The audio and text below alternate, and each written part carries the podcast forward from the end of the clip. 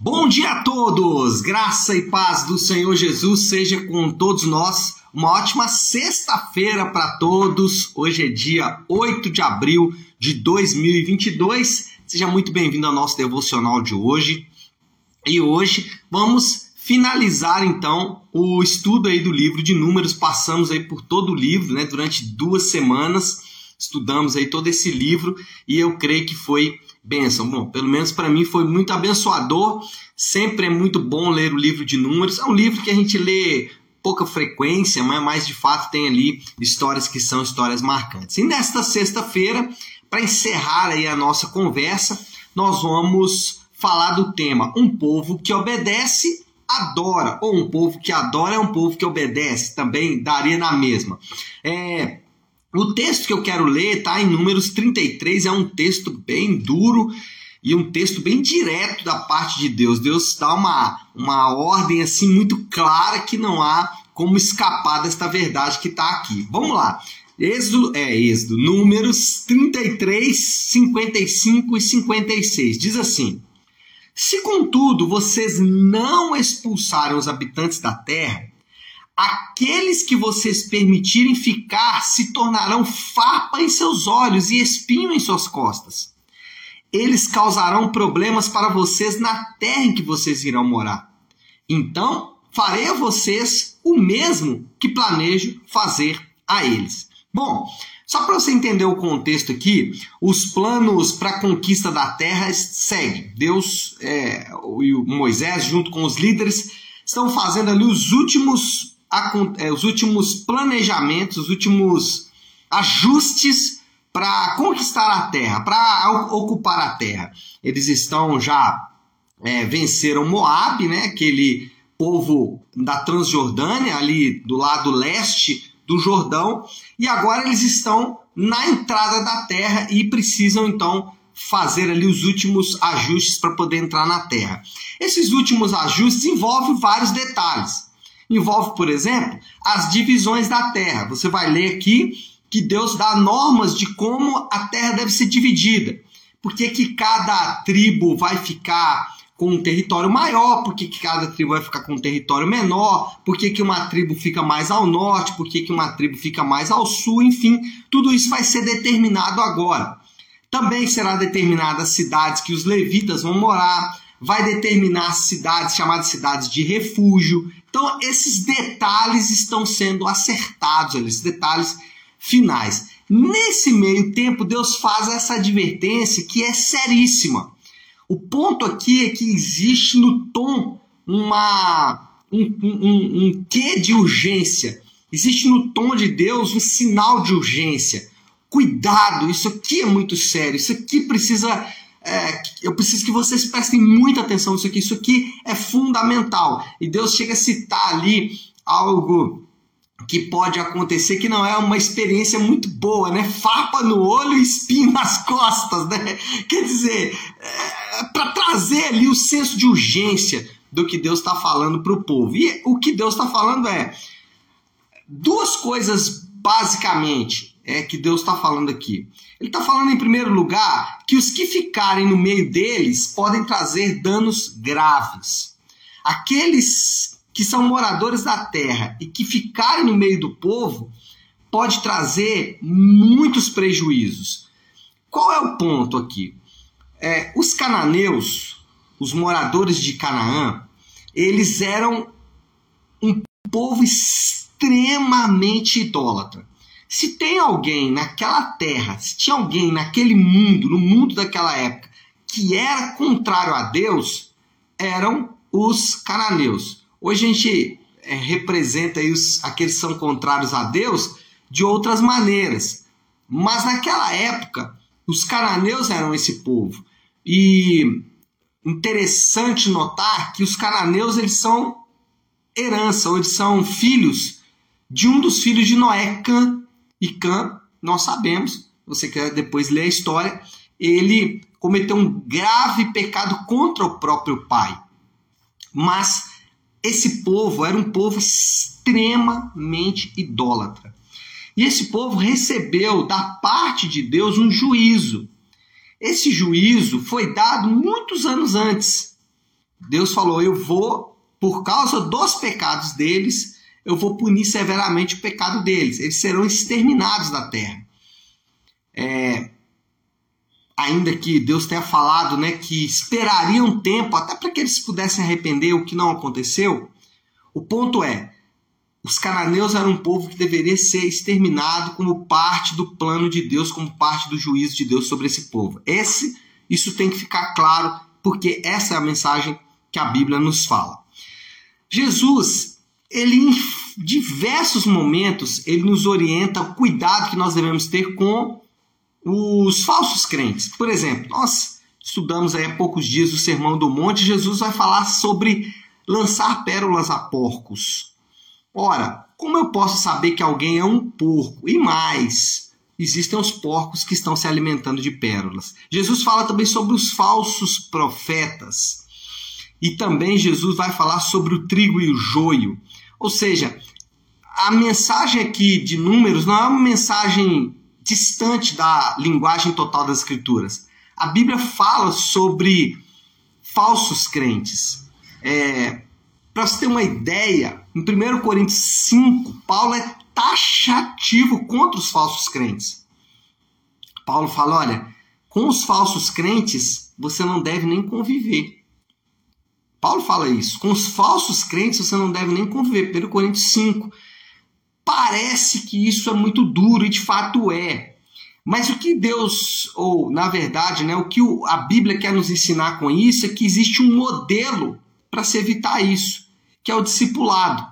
No discipulado, que é inclusive o modelo de Deus para a igreja, Deus não estruturou a igreja, ou Jesus não estruturou a igreja em um modelo de ministérios ou em um modelo de células, não. Jesus, ele edificou sua igreja em um modelo de discipulado.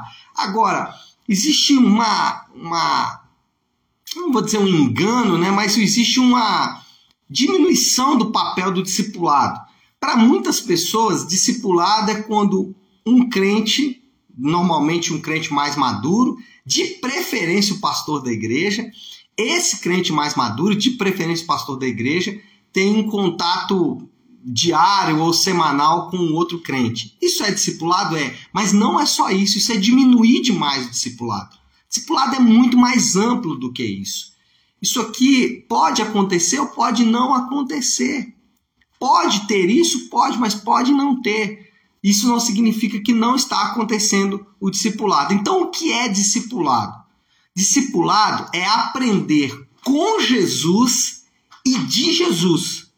Então, anote isso e coloque isso de forma muito clara na sua mente. Discipulado é aprender com Jesus e de Jesus. Isso pode ser feito por meio, primeiro, da comunhão.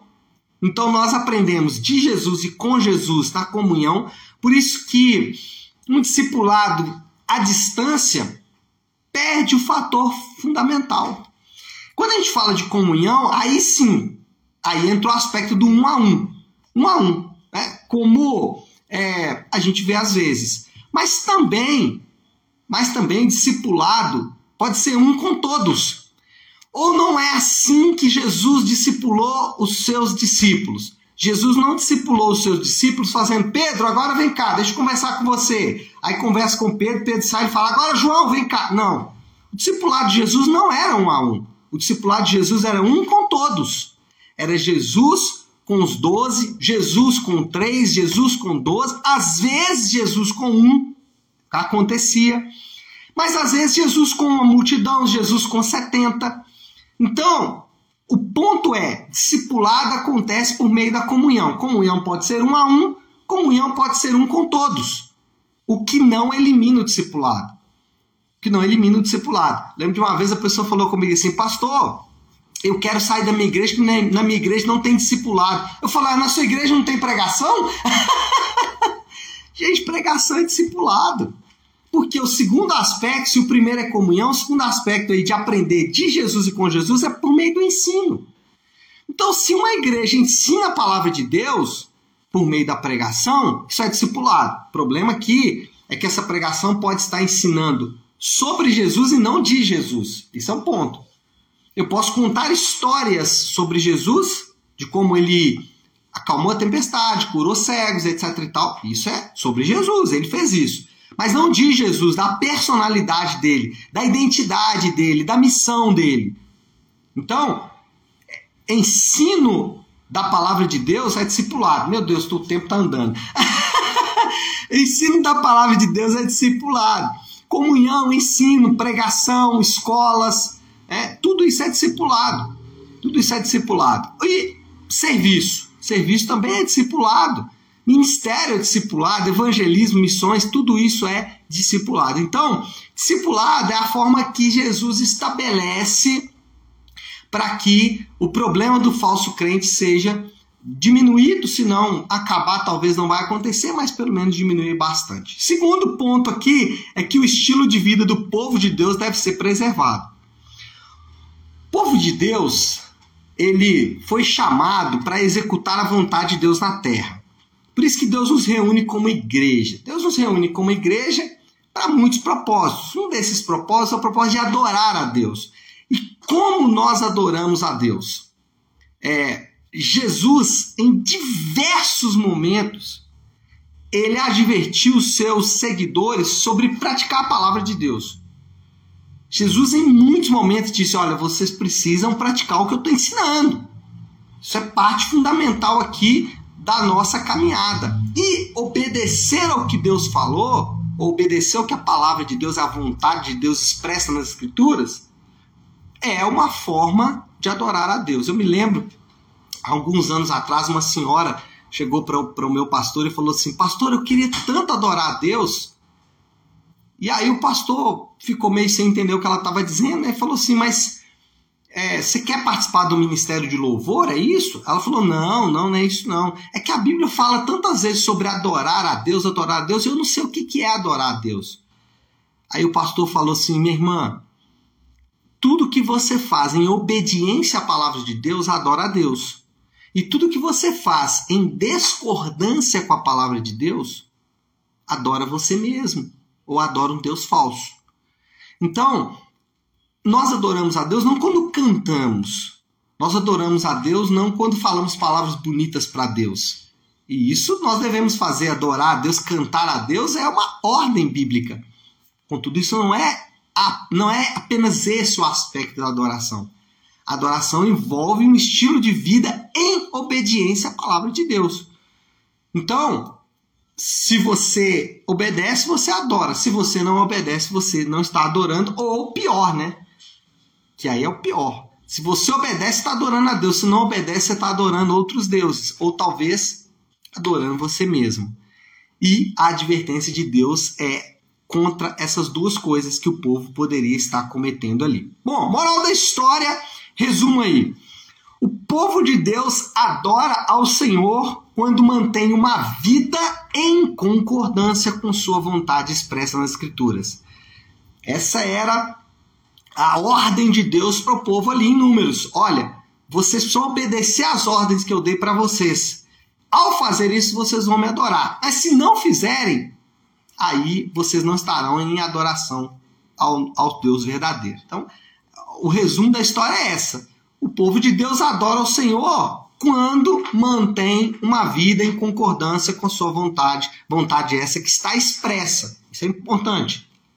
Manter uma vida em concordância com a vontade de Deus não são as vontades subjetivas que nós temos, não. Coisas que Deus fala pra gente. Eu não estou aqui questionando se Deus falou ou não. Porque isso é subjetivo, é de foro íntimo. Né? A pessoa fala assim: você não confia no que eu falei? Não, não confio no que eu falei. Maldito homem que confia no homem. Mas enfim, o que eu estou falando aqui é que é a vontade de Deus expressa nas Escrituras. Bom, desafio do Léo. O desafio dessa semana, dessa sexta-feira é simples. Discipulado, precisamos disso. Então te desafio a entrar em um grande processo de discipulado. Pastor, esse programa está disponível na nave, eu faço inscrição aonde? Não. Esse programa de discipulado é o programa de Deus para a igreja, e é aprender é, com Jesus e de Jesus. Não sobre, apesar de que sobre Jesus está tá inserido, mas é aprender com Jesus e de Jesus. Isso é discipulado e todos nós precisamos desse discipulado. Tá certo? Vamos orar? Vamos colocar isso aí tudo diante de Deus. Como eu gosto de fazer toda sexta-feira, faço na segunda e faço na sexta também, eu gosto de encerrar o devocional orando a oração que o Senhor nos ensinou, a oração do Pai Nosso. Vamos fazer isso? Pai nosso que estás nos céus, santificado seja o teu nome. Venha o teu reino, seja feita a tua vontade, assim na terra como no céu. Dá-nos hoje o nosso pão de cada dia e perdoa as nossas dívidas, assim como perdoamos aos nossos devedores. E não nos deixes cair em tentação, mas livra-nos do mal, porque teu é o reino, o poder e a glória para sempre. Amém, amém e amém. Amém, meu povo? Bom, então é isso. Nós vamos ficando por aqui. Antes disso, eu quero dar um recado muito importante para você. Quero sugerir algo para você. Assim, se tem uma coisa que é importante, é a aula que nós vamos ter no, no amanhã, às partir das duas da tarde, na Igreja Nave. Nós vamos fazer um aulão, né, uma, uma academia da nave que a gente chama ali, uma espécie de workshop é, de três horas sobre hermenêutica, a interpretação da Bíblia. Talvez você já leu algum texto da Bíblia e você falou, nossa, não estou entendendo nada disso. Ou talvez você ouviu um pregador falando uma coisa, até eu mesmo, né? Você vai e acho que o pastor Léo está equivocado aí. Deixa eu conferir isso. Mas você não consegue, você não tem as ferramentas. Então amanhã nós vamos ter uma aula sobre hermenêutica que eu queria realmente incentivar você a participar. É muito importante. Todo crente precisa passar por isso. Eu estou dando um alerta aqui, assim, para você entender a urgência do que é. Aprender melhor sobre quem Deus é, aprender a ler a Bíblia, isso é muito importante. Falei hoje aqui que um povo que adora é um povo que anda em concordância com a vontade. Mas se você não sabe interpretar a vontade, você vai ter problema. Então, eu até uso uma expressão, né?